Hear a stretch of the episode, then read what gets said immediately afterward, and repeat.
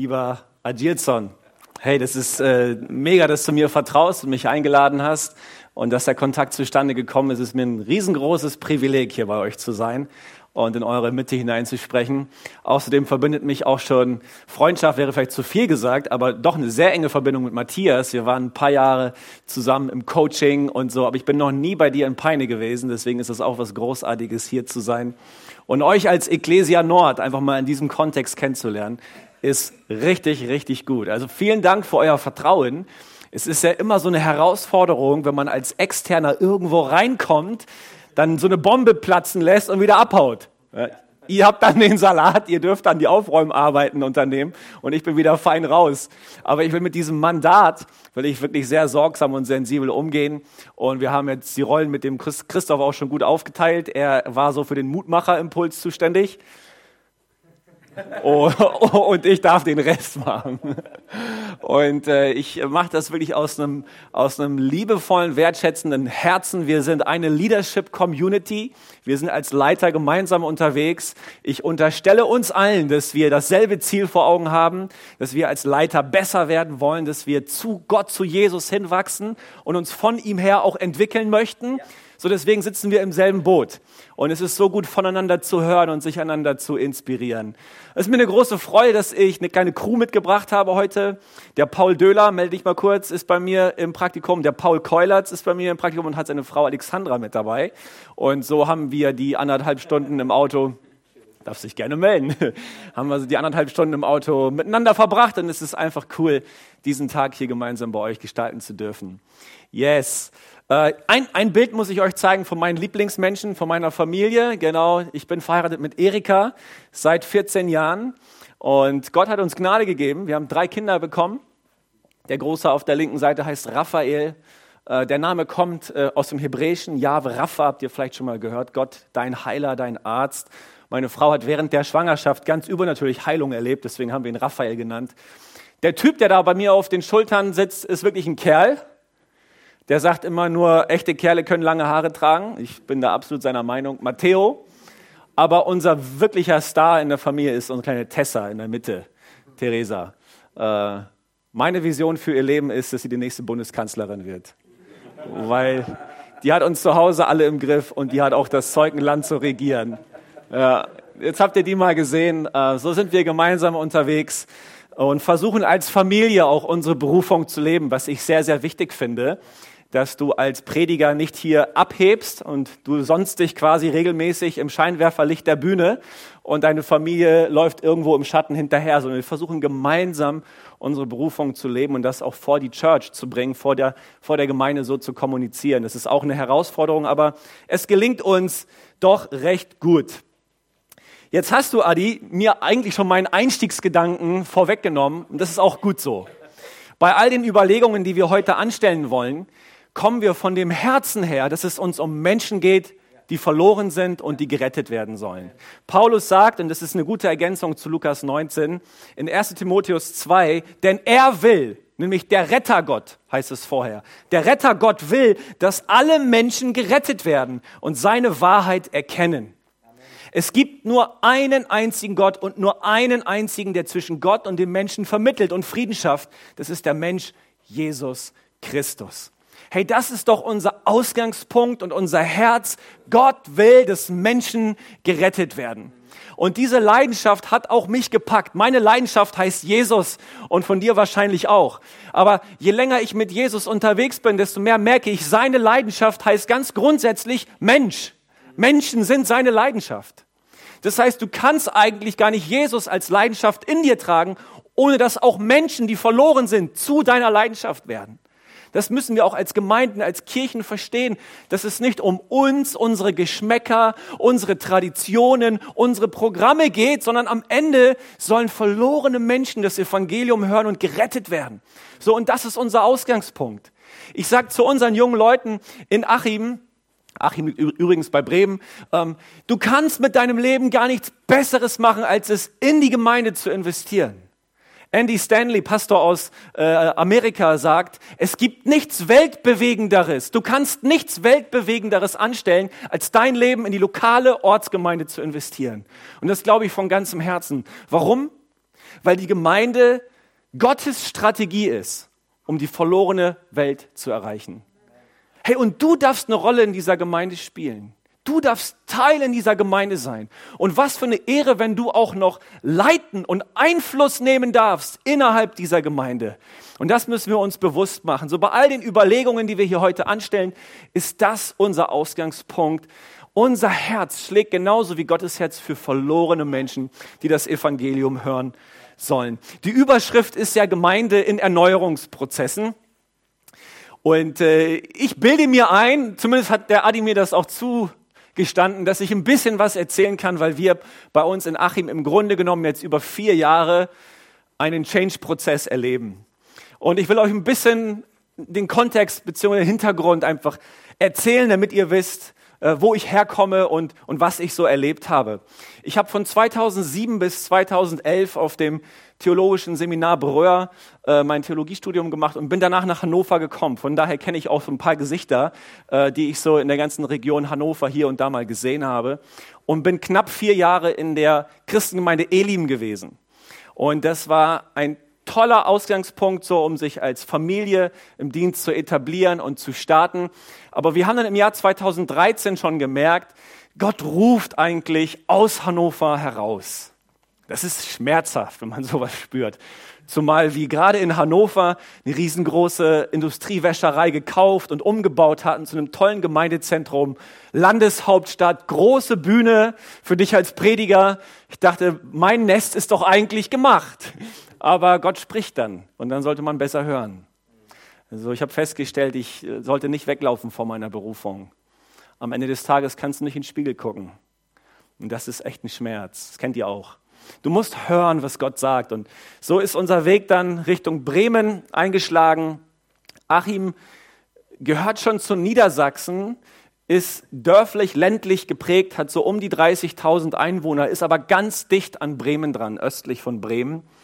Das heißt, bei uns in Achim, vielleicht ist es ein ähnlicher Kontext wie in Peine oder wie auch in Celle, leben Menschen, die eher so junge Familien sind, ähm, die sich so niederlassen wollen, vielleicht zum allerersten Mal ein Haus gebaut haben, weil dort konnte man noch ein Grundstück kriegen und fahren dann aber nach Bremen, um dort zu arbeiten. Das heißt, die kennen schon Großstadtflair, leben aber eigentlich wie Dörfler. Das ist so, das ist so unser Kontext. Wir haben bei uns in Achim keine Jugendszene. Also Studenten, Schüler von irgendeiner Hochschule gibt es nicht. Ja, also du hast keine Chance, irgendwie in der Stadt Achim was mit Jugendlichen zu machen. Weil der Jugendliche, der groß wird, der haut irgendwann ab, mindestens nach Bremen, vielleicht sogar nach Hannover oder Hamburg oder sonst wohin. Möglicherweise kommst du aus einem ähnlichen Kontext. Und ich stelle mir echt die Frage, wie kann ich in der Peripherie von Großstädten Gemeinde bauen, so dass wir die Menschen erreichen? Also soziale Projekte sind bei uns kaum möglich. Achim braucht keine Kleiderkammer. Achim braucht keine Suppenküche.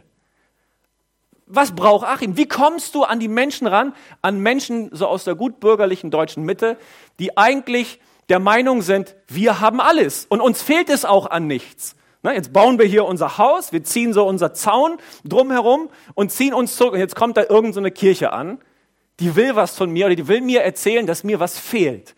So, das ist unser Kontext. Vielleicht kann sich irgendjemand damit identifizieren. Ähm, ich habe mal eine Statistik und über 80 Prozent der Gemeinden in Deutschland haben genau diesen Kontext. Ja, das ist eher die Großstädte sind eher Ausnahmen, dort Gemeinde zu bauen. Ne? Und das ist echt eine Herausforderung. Und so bin ich 2014 in die ehemalige freie Christengemeinde Achim gekommen. Die wurde 1970 gegründet. Der Gründer ist vorgestern 89 Jahre alt geworden und der kommt immer noch in die Gottesdienste, wenn es seine Kraft zulässt. Und er hat mir vor vier Jahren den Schlüssel dieses alten Bauernhauses in die Hand gedrückt und hat gesagt, Benjamin, hier in Achim hat sich nie jemand bekehrt. Viel Glück. Das war so, das war so mein Einstieg. Und äh, ich habe gemerkt, ich ehre und schätze diesen Mann. Wir machen das bei jeder Gelegenheit, heben wir ihn hoch, jetzt morgen im Gottesdienst. Wenn er dann da ist, soll er auch ein Geburtstagsgeschenk bekommen und und ist alles, ist alles gut. Und trotzdem merke ich, du kannst halt im Alter auch verbittern, wenn du vielleicht Visionen, Erwartungen gehabt hast und die wurden nicht erfüllt. Du kannst am Ende deines Lebens wirklich enttäuscht sein von den Dingen, die du nicht erreicht hast, die du nicht gesehen hast. Ne? Jetzt gibt es die Gemeinde seit 1970. Seitdem werden auch Spendengelder gesammelt.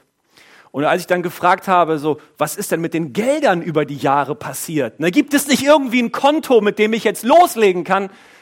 Naja, wir haben halt alles gespendet. Dahin, wo sich Menschen bekehren.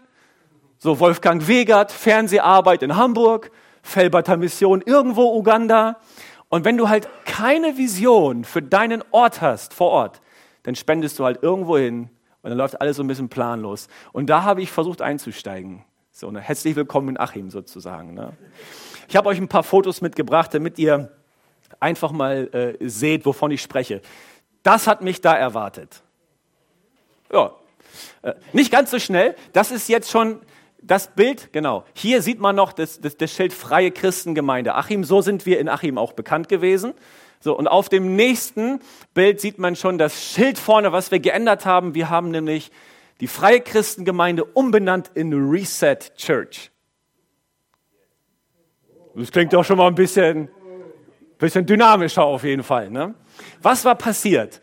Ich bin, ich bin 2014 im Juni dort eingestiegen und ein, ein, ein, ein guter, eine gute Ausgangsposition, um Veränderung oder Erneuerung zu bewirken, ist es, wenn eine Gemeinde eigentlich schon am Tiefpunkt angekommen ist. Wir lernen als Menschen ja nur durch Schmerz. Ne? Und manchmal frage ich mich, wie viel Schmerz halten wir aus? Wie viel Schmerz halten wir aus, bis wir bereit sind zur Veränderung? Die Gemeinde war im Grunde genommen schon am Tiefpunkt. Das hieß natürlich für mich, egal was ich mache, alle werden jubeln. Und das war eine tolle Ausgangsposition. Und ich habe im Vorfeld schon in den Gesprächen angekündigt, hey, wir müssen vorangehen, wir müssen Dinge verändern.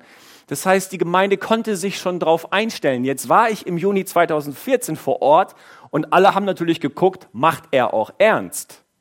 Ich habe mir die ersten vier Wochen genommen, um einfach Menschen kennenzulernen. Wir haben dann im Juli 2014 unseren Saal umgebaut. Unser Saal ist ein bisschen kleiner als hier, kriegen da so maximal 100 Leute rein und äh, der sah katastrophal aus. Wir mussten was verändern. Hier mal ein paar Fotos vom Umbau. Das war hinten die Fluchttür und direkt davor saß so die Regie, die Technik. Ne? Genau, hier seht ihr schon das ganze Styropor, was von der Decke runtergerieselt ist. Auf dem nächsten Foto seht ihr die ganzen Müllsäcke, die wir zusammengetragen haben. Das ist alles der Saal. Ne? Unseren schönen roten Teppich seht ihr. Den haben wir ausgetauscht. Das sehen wir auf dem nächsten Bild, glaube ich. Haben da so einen etwas dunkelblauen reingelegt. Äh, wie sieht das nächste Bild aus? Genau, das war am Ende die Bühne, die wir daraus kreiert haben. Ja, weiß ich nicht, was es in dir auslöst. Ne? Vielleicht sagst du, muss das so dunkel sein? Das ist auch eine, eine Frage, die ich immer wieder erörtern musste mit ganz vielen Leuten. So, ne? Ähm, hey, wir brauchen Dunkelheit, damit das Licht leuchten kann. Das ist der Grund so. Ne? Das Licht leuchtet in der Dunkelheit. Und da, da brauchst du halt gute Argumente auch. Also es ist so, du kannst Lobpreis viel besser in einem dunklen Raum machen, wo dein Fokus geleitet wird. Du hörst viel aufmerksamer zu, wenn du quasi die Umgebung ausschalten kannst und dich auf den Sprecher fokussieren kannst. Das muss sich alles argumentieren natürlich, aber die Leute haben gemerkt, der Typ macht ja irgendwie ernst. Ne? So sah am Ende unsere Bühne aus. Auf den nächsten Fotos, ich bin mir gar nicht sicher, was alles kommt, sehen wir, wir haben hinten einen Café gebaut. Das gab es alles nicht. Das haben wir dann in der Folge erst alles gebaut. Ähm, das Bauernhaus bestand so aus drei Wohneinheiten. Und wir haben halt daraus ein Gemeindezentrum versucht zu machen. Genau, haben eine, haben eine Bar eingebaut. Was, was ist dann noch zu sehen? Genau, auch noch ein Raum im Café. Jetzt sehen wir, glaube ich, noch gleich die Terrasse. Wir haben so eine, genau, eine kleine Terrasse mit so einem Überstand gebaut, so eine Art Wintergarten. Ähm, und die Leute sehen also durch, durch, mit ihren Augen, Veränderung kommt an. Jetzt passiert hier was. Und solche Umbaumaßnahmen schweißen auch Leute zusammen. Ne? Da, da bringst du Leute zusammen, die dürfen an einem Projekt arbeiten. Das macht was mit den Leuten. Und so ist quasi in den ersten Monaten schon deutlich geworden, irgendwie kommt hier Aufbruch rein. Also wir haben mit einer ganz hohen Veränderungsgeschwindigkeit angefangen. Juni 2014 war der Start, Juli 2014 war der Umbau des Saals. Im August 2014 sind wir von einem auf zwei Gottesdienste am Sonntag gegangen. Im Februar 2015 war die Namensänderung durch. Bis dahin hatten wir ein Leitbild geschrieben mit Vision, mit Werten. Wir haben auch die Vereinssatzung notariell umschreiben müssen und, und, und. Und dann sind wir in der Folge wirklich Vollgas gegangen. Und, und, und so haben wir angefangen, durch, durch optische Veränderung in den Herzen der Leuten einen Samen hineinzusehen. Veränderung ist gut und Veränderung ist gewollt.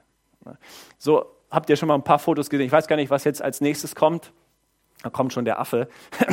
Ich habe ich hab probiert, ähm, die Herzen der Gemeinde zu gewinnen, indem ich sehr viel auch über Change gesprochen habe, über, über Veränderung, die notwendig ist. Und das habe ich manchmal auch dumm und unsensibel gemacht. Zum Beispiel. Kennt ihr vielleicht dieses Affenexperiment? Von dem habe ich dann erzählt vor meiner Gemeinde. Ähm, da haben Forscher fünf Affen in einen Käfig gesetzt. Und in diesem Käfig gibt es einen Holzstamm. Und über dem Holzstamm ist eine frische Banane aufgehängt. Was machen Affen? Klettern da hoch, um an die Banane ranzukommen. Aber bevor sie die Banane erreichen, haben diese Forscher die Affen von diesem Holzstamm mit nasskaltem Wasser runtergesprüht. Und immer wenn ein Affe nach oben gehen wollte, wurde der runtergesprüht. Deswegen haben die Affen gelernt, man geht da nicht hoch. Das mit der Banane, das lassen wir lieber sein. Jetzt haben die Forscher Folgendes gemacht. Die haben jetzt einen Affen rausgenommen und einen neuen Affen da reingesetzt. Was macht dieser Affe? Der will natürlich die Banane haben. Alle anderen Affen reißen den aber runter, einfach als soziale Geste. Macht es nicht, es gibt eine Bestrafung. Und nach und nach werden alle Affen ausgetauscht, bis nur noch Affen drin sind, die wissen, man darf da nicht hochklettern, aber die haben noch nie das Wasser gespürt. Und das Interessante ist, wenn du jetzt als neuer Affe da reinkommst und fragst, warum geht ihr da nicht hoch? Was ist hier los? Dann haben die keine Antwort.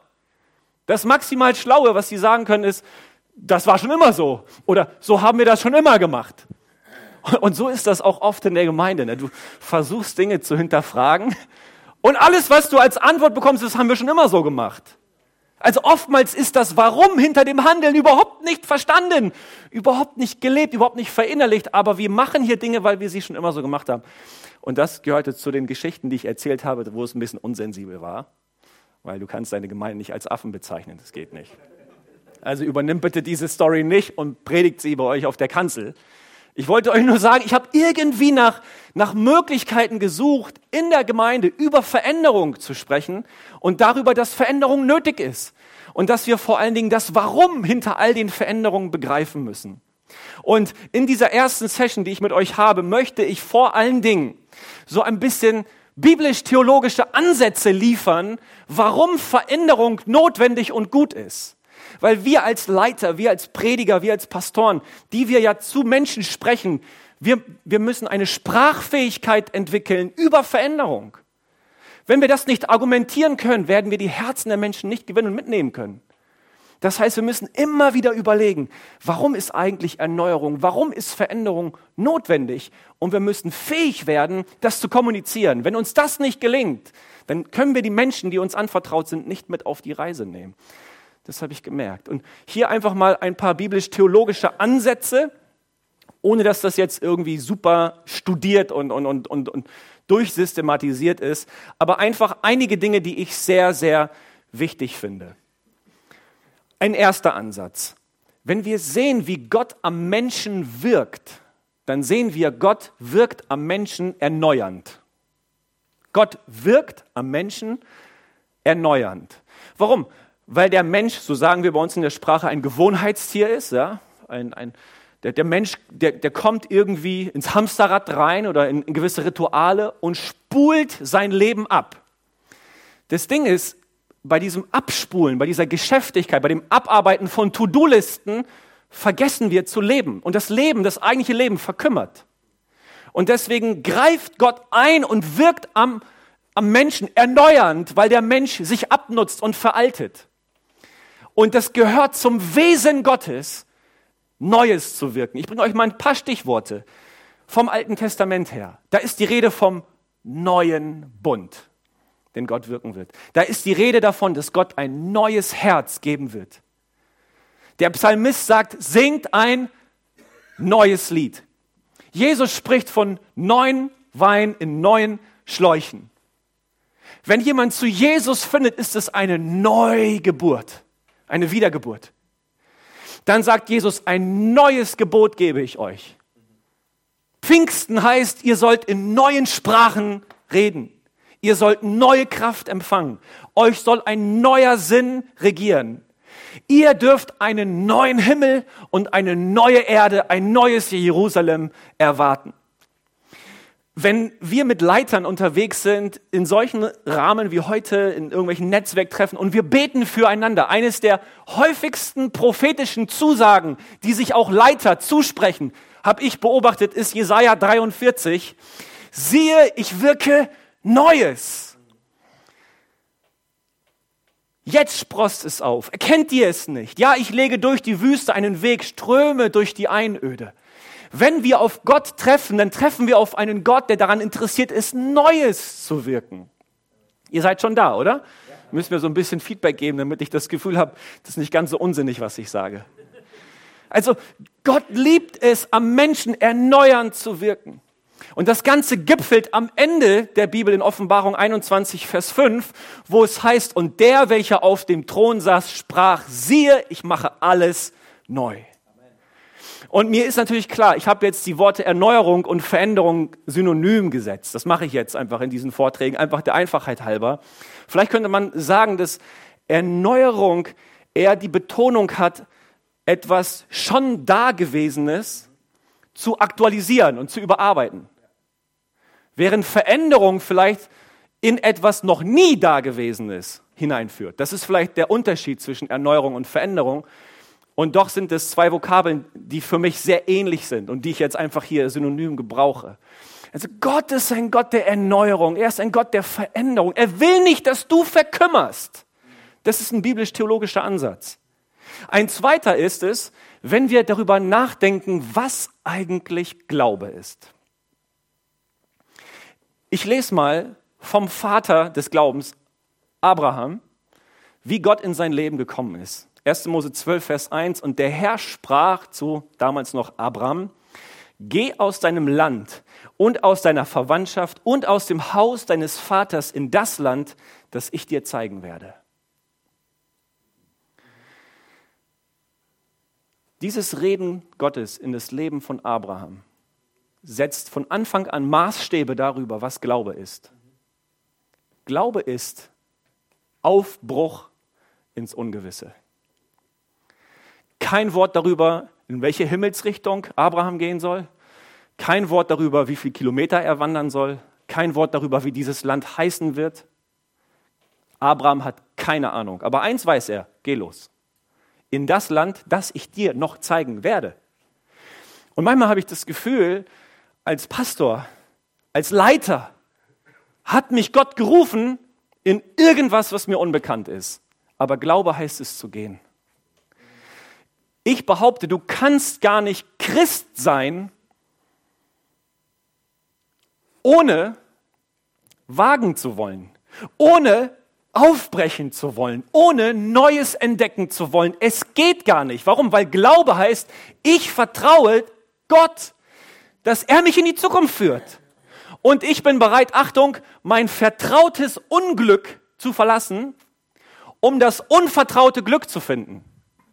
Manchmal ist uns das vertraute Unglück so viel lieber, als das unvertraute Glück zu suchen. Aber Glaube heißt, ich lasse das hinter mir, meine Komfortzone, meine Bequemlichkeit und ich breche auf. Glaube heißt, Jesus steht auf dem Wasser und sagt zu mir, komm. Und jetzt muss ich mal einen Schritt machen. Gucken, ob das Wasser trägt. Martin Luther King Jr. hat das so toll gesagt. Glaube heißt, die erste Stufe zu nehmen ohne die ganze Treppe zu sehen. Einfach den ersten Schritt zu machen. Das ist Glaube. Ja, wenn Glaube nicht mit Veränderung und mit Erneuerung zu tun hat, ja, womit dann? Das ist für mich ein zweiter biblisch-theologischer Ansatz. Ein dritter ist folgender. Alles Leben wächst. Was gesund ist, das wächst wir als Leiter, ne, wir tun uns ja mit dem Thema Wachstum gar nicht so leicht. Weil äh, ja, bei Wachstum geht es um Zahlen. Zahlen definieren nachher unseren Erfolg. Und kann man geistlichen Dienst anhand von messbarem Erfolg irgendwie festhalten? Es ist schwierig. Es ist schwierig. Nur weil du in einer kleinen Gemeinde bist und nur weil die nicht wächst, heißt es ja nicht, dass du nicht erfolgreich leitest. Wir kommen da sehr schnell in solche Mechanismen rein, dass wir uns vergleichen und das ist, das ist, da ist viel Ungesundes auch drin. Und trotzdem ist meine Überzeugung, das, was wir in einen gesunden Zustand führen, das wird wachsen, das wird sich entwickeln. Wir sehen das in der Bibel, dass das, was, was gesundes Leben ist, das will sich wachstümlich entfalten. Ich habe jetzt gerade diese Woche die, äh, die beiden Thessalonicher Briefe gelesen und der Einstieg gefällt mir so gut. Paulus, Silas und Timotheus schreiben diese Briefe an die Gemeinde in Thessalonich, junge Gemeinde, Christen, die frisch zum Glauben gekommen sind. Und dann heißt es in beiden Briefen am Anfang, ihr seid der Knüller, ihr seid Hammer, eure Liebe und euer Glaube ist in der gesamten Provinz Mazedonien und in der gesamten Provinz Acharia bekannt geworden und ihr seid zum Vorbild für andere Christen geworden. Und ich lese das so und denke so, das ist doch der Hammer. Da ist eine kleine junge Gemeinde in Thessalonich.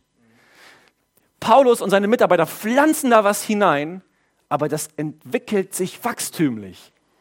Wie cool wäre das, wenn irgendjemand mal nach Achim schaut und sagt, Leute, da in Achim, ne, ihr habt da vor ein paar Jahren was gestartet und in der ganzen Region Bremen seid ihr ein Vorbild geworden. Das wäre doch cool. Nicht, weil ich mir dann auf die Schulter klopfen kann, sondern weil ich sehe, das Leben, was Gott geschenkt hat, hat sich wachstümlich entfaltet. Und deswegen lasst uns Wachstum suchen. Ich habe ein Zitat von Rick Warren mitgebracht, der hat dieses Buch geschrieben, Kirche mit Vision. Kennt ihr möglicherweise, auch wenn es schon ein bisschen älter ist. Und er sagt Folgendes, weil die Kirche einen lebendigen Organismus darstellt, ist es für sie ganz natürlich zu wachsen, wenn sie gesund ist. Kurze Seitennotiz. Lass uns nicht das Wachstum suchen, sondern die Gesundheit unserer Gemeinden suchen. Denn da, was gesund ist, das wird dann auch wachsen. Alles, was gesund ist, ist auf Wachstum hin angelegt. Und Wachstum geht nicht ohne Veränderung. Ja, das, stimmt, das, da, oh, ich muss ja ein bisschen tiefer lesen. Die Kirche, so, ist ein Leib und kein Unternehmen. Jetzt bin ich wieder im Zitat. Es ist ein Organismus und keine Organisation. Sie lebt.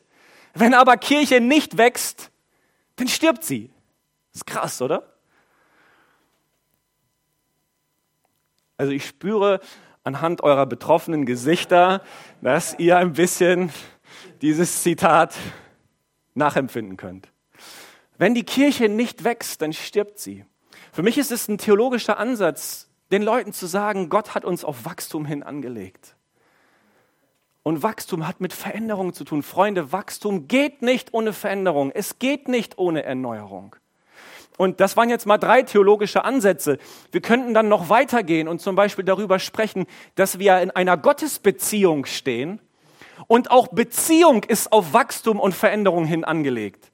Das wäre doch katastrophal, wenn du 20 Jahre verheiratet bist und immer noch mit deiner Frau nur Händchen hältst. Ne? Und was uns so im Natürlichen völlig klar ist, das verchecken wir oft im Geistlichen. Auch eine Gottesbeziehung will sich doch entwickeln. Mein Draht zu Gott muss doch, der muss doch intimer werden, der muss doch, da muss doch Nähe kommen. Und das alles hat mit Entwicklung, mit Erneuerung, mit Veränderung, mit Wachstum zu tun. Was ist mit der Frucht des Geistes? Auch ein theologischer Ansatz. Frucht des Geistes heißt Charakterveränderung. Das heißt, auch dein Wesen, dein Charakter wird geformt und soll sich verändern. Und das geht nicht ohne Schmerz, das geht nicht ohne Erneuerung, das geht wisst ihr, ihr, ihr habt, glaube ich, die Punkte, auf die ich hinaus will. Ne?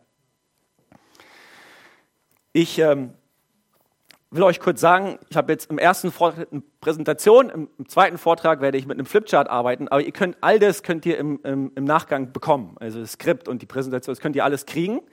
Schreibt aber trotzdem mit. Ich will damit nur sagen, wenn ihr einen Gedanken nicht erfassen könnt, kein Problem. Also vielleicht kriegt ihr hinterher ein Protokoll oder so, ich weiß es nicht, und dann können wir es einfach mitschicken. Aber schreibt trotzdem mit. Ich, äh, das ist einer meiner Lebensmottos, wer schreibt, der bleibt. Also es ist gut mitzuschreiben. Ähm, und was ich euch auch mitschicken kann, wenn ihr es nicht ohnehin schon habt und vielleicht sogar auch schon durchgelesen und durchstudiert habt, ist ein Paper von, von, vom Pastor Timothy Keller. Kennt ihr dieses Paper Führungsprinzipien für die Entwicklung wachsender Gemeinden. Und er macht in diesem Paper deutlich, dass wir auch die Größe unserer Gemeinden nicht vernachlässigen dürfen. Ähm, eine große Gemeinde ist nicht einfach nur die Mini-Version einer kleinen. Ist auch seine These, aber dieses Zitat kommt von, von Gary McIntosh. Eine große Gemeinde ist nicht einfach nur die Mini-Version einer kleinen. Eine große Gemeinde ist ein komplett neues Organismus, ein komplett neuer Organismus, eine komplett andere neue Organisation. Das heißt, wenn du als Gemeinde wächst, geschieht so viel Veränderung, auch in der gesamten Organisationsentwicklung um dich herum. Du musst dich als Leiter zwangsläufig verändern. Die größte Krux, und es ist gerade an der 200er Grenze, wenn eine Gemeinde so 200 Gottesdienstbesucher hat, um diese Grenze zu überschreiten und sich kontinu kontinuierlich zu verändern, ist der Hauptleiter. Wenn der sich nicht verändert, wird sich das Ding nicht verändern. Das sind Dinge, die manchmal wehtun, ne, weil wir angesprochen sind. Ich kenne das. Ich stand ein Jahr lang vor dieser Hürde jetzt in Achim. Wir haben jetzt am Sonntag so um, um, im Schnitt so 275 Leute. Ich bin super dankbar dafür. Aber wir haben an dieser Hürde gekratzt und man musste was in mir passieren. Ich kann nicht mehr den Anspruch haben, überall mitzumischen und zu entscheiden, wird die Wand jetzt hellgrau oder dunkelgrau. Ich muss loslassen können. Wenn ich als Leiter nicht loslassen kann, wenn ich nicht delegieren kann, wenn ich nicht Leiter hervorbringen kann und Vollmacht delegieren kann, wie soll sich das Ding wachstümlich entwickeln? Das heißt, willst du, dass Gemeinde wächst, du als Leiter, du musst dich verändern. Du kommst nicht drum herum. Und, und das legt der Timothy Keller in diesem Paper wunderbar dar. Kann ich euch auch mitschicken, weil wir haben gar nicht, gar nicht so viel Zeit, da jetzt komplett einzusteigen. Aber es ist hochspannend und vielleicht merkt ihr ein bisschen, dass ich auch davon begeistert bin. Und vielleicht springt ihr ein bisschen was über. Vor der Pause vor der Pause gebe ich euch noch vier Grundsätze mit. Einfach Grundsätze von dem, was wir jetzt so gesagt haben. Erstens, nichts ist so beständig wie Veränderung. Was für eine Plattitüde und was für eine Wahrheit. Ja. Die einzige Konstante in unserem Leben, das ist Veränderung. Neben den biblisch-theologischen Ansätzen, die ich versucht habe zu entfalten, ist ein soziologischer Ansatz sehr, sehr wichtig. Und das ist der gesellschaftliche Wandel, in dem wir stehen. Unsere Gesellschaft, gerade hier im Westen, wandelt sich so schnell wie noch nie zuvor. Das kannst du ignorieren und dann verschwindest du in der Bedeutungslosigkeit. Oder du kannst es akzeptieren und Veränderungen gestalten. Die Gesellschaft verändert sich, ob du willst oder nicht, ob es dir passt oder nicht. Du kannst Instagram und Facebook, du kannst es alles verteufeln. Du kannst es aber auch nutzbar machen. kannst aber auch nutzbar machen für dich als Gemeinde und über Instagram und Facebook versuchen, Menschen zu erreichen. Und da haben wir als Kirche so oft schon den Zug verpasst. So oft schon den Trend verpasst. Sind irrelevant geworden für unser Umfeld. Das ist das Schlimmste, was uns passieren kann. Dass wir keine Bedeutung haben für die Menschen, mit denen wir zusammenleben. Warum? Weil das alles verteufelt wird. Es wurde irgendwann mal das Fahrradfahren, habe ich mir von alten Christen erzählen lassen, verteufelt. Fahrt bloß nicht Fahrrad, da kommt so viel Geschwindigkeit und Geschäftigkeit ins Leben. Ne? Lernt es wieder zu gehen. Als ich bei uns in der, in der Church angefangen habe, Schlagzeug zu spielen, ich war übrigens auch elf Jahre alt, und da saß ich am Drumset, da kamen alte Geschwister zu mir und haben mir erzählt, dass es ein dämonisches Instrument ist, auf dem ich rumtrommel. Und dann werden irgendwie die Wurzeln vom Schlagzeug versucht zu analysieren und kommt eigentlich irgendwo aus dem afrikanischen okkulten Kontext. Und da hat man auch schon mit Trommeln versucht, Geister zu verjagen und so weiter. Das hat in der Gemeinde nichts zu suchen. Ja, ich, ich übertreibe ein bisschen, damit ihr einfach, damit ihr den Stachel ein bisschen spürt. Ich bin auch so groß geworden. Und, und was passiert? Im Laufe der Zeit holen uns diese Sachen sowieso ein, weil wir Kinder dieser Zeit sind. Wir kommen aus der Nummer nicht raus. Die Gesellschaft um uns herum verändert sich, ist im Wandel begriffen. Und das können wir auch nicht aufhalten. Und es ist auch völlig schnurz, wie wir das finden. Ich habe mich dazu entschieden, ich werde nicht mehr über die Dunkelheit schimpfen, ich werde lieber versuchen, ein Licht anzuzünden. Das ist mein Lebensmotto. Kein Bock zu jammern und zu meckern, ganz im Gegenteil. Ich bin die Veränderung, die nötig ist. Ich bringe die Veränderung. Ich mache das Licht an. Die Perspektive Gottes ist es, Licht zu bringen. Und das, ich möchte das sein. Wir könnten auch die ganze Woche damit verbringen, über die schlechte und schlimme Welt zu schimpfen, bringt aber gar nichts. Bringt nichts. Zweitens, Veränderung ist notwendig. Einfach schon deshalb, weil wir als Kirchen sonst in der Bedeutungslosigkeit und Irrelevanz verschwinden. Veränderung ist notwendig. Innerhalb einer Gemeinde ist es immer wieder notwendig, Teams zu verändern, Dinge nachzujustieren und anzupassen. Und zwar auf den Auftrag und auf die Vision hin. Da werden wir im zweiten Part noch ein bisschen mehr drüber sprechen. Drittens, Veränderung muss gewollt sein. Wenn Veränderung nicht gewollt ist, ist es so schwierig, Veränderung zu schaffen. Deswegen, ich ermutige dich als Leiter in deiner Kirche, ein, ein Setting zu kreieren, wo Veränderung gewollt wird. Nicht einfach nur akzeptiert, sondern dass Leute irgendwann sagen, oh ja, wir wollen das weil ansonsten werden wir als Kirche nicht zukunftsfähig sein. Wie sagt das Albert Einstein so schön, es ist die reinste Form des Wahnsinns, alles beim Alten zu belassen und auf Veränderungen zu hoffen. Aber so leben wir ganz oft. Im Englischen sagt man so schön, if it doesn't challenge you, it doesn't change you. Jede Veränderung ist auch eine Herausforderung. Aber dann zu sagen, okay, ich, ich will es, ich nehme es nicht einfach nur irgendwie an, sondern nein, ich, ich werde es proaktiv gestalten als Leiter. Ja, wir sollen als Leiter proaktiv sein, nicht einfach nur reaktiv auf, auf die Entwicklungen so reagieren, nein, die Entwicklungen auch steuern und angehen. Und viertens, und das ist mir ein wichtiger Punkt, das Mandat der Veränderung liegt bei der Gemeindeleitung. Es gibt Dinge, die kann die Gemeindeleitung nicht wegdelegieren. Und das ist auch die notwendige Veränderung. Du kannst zum Beispiel als Leiter auch nicht Visionen wegdelegieren. Bringt nichts, wenn du ein Visionsteam in der Gemeinde kreierst und sagst, äh, setzt ihr euch mal hin, betet ihr mal, fragt ihr mal Gott, wo es hingehen soll und dann sagt mir Bescheid, ich kümmere mich so lange um die Hauskreise. Das wird nicht funktionieren. Du kannst als Leiter das Mandat des Leitens kannst du nicht wegdelegieren.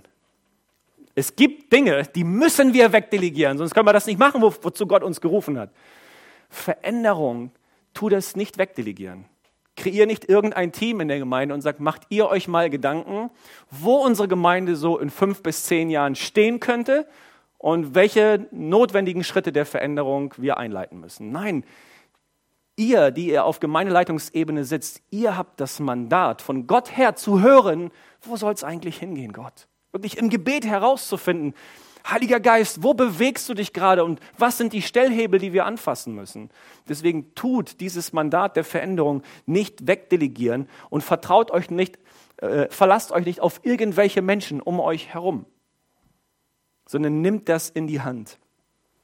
Und bevor wir in die Kaffeepause gehen, glaube, die läuft schon, ne? Oh Mann. Okay.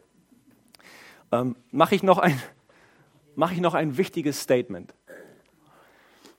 Es gibt, und das ist mir bewusst, es gibt doch bei uns im christlichen Glauben eine riesengroße Spannung zwischen Kontinuität und Veränderung.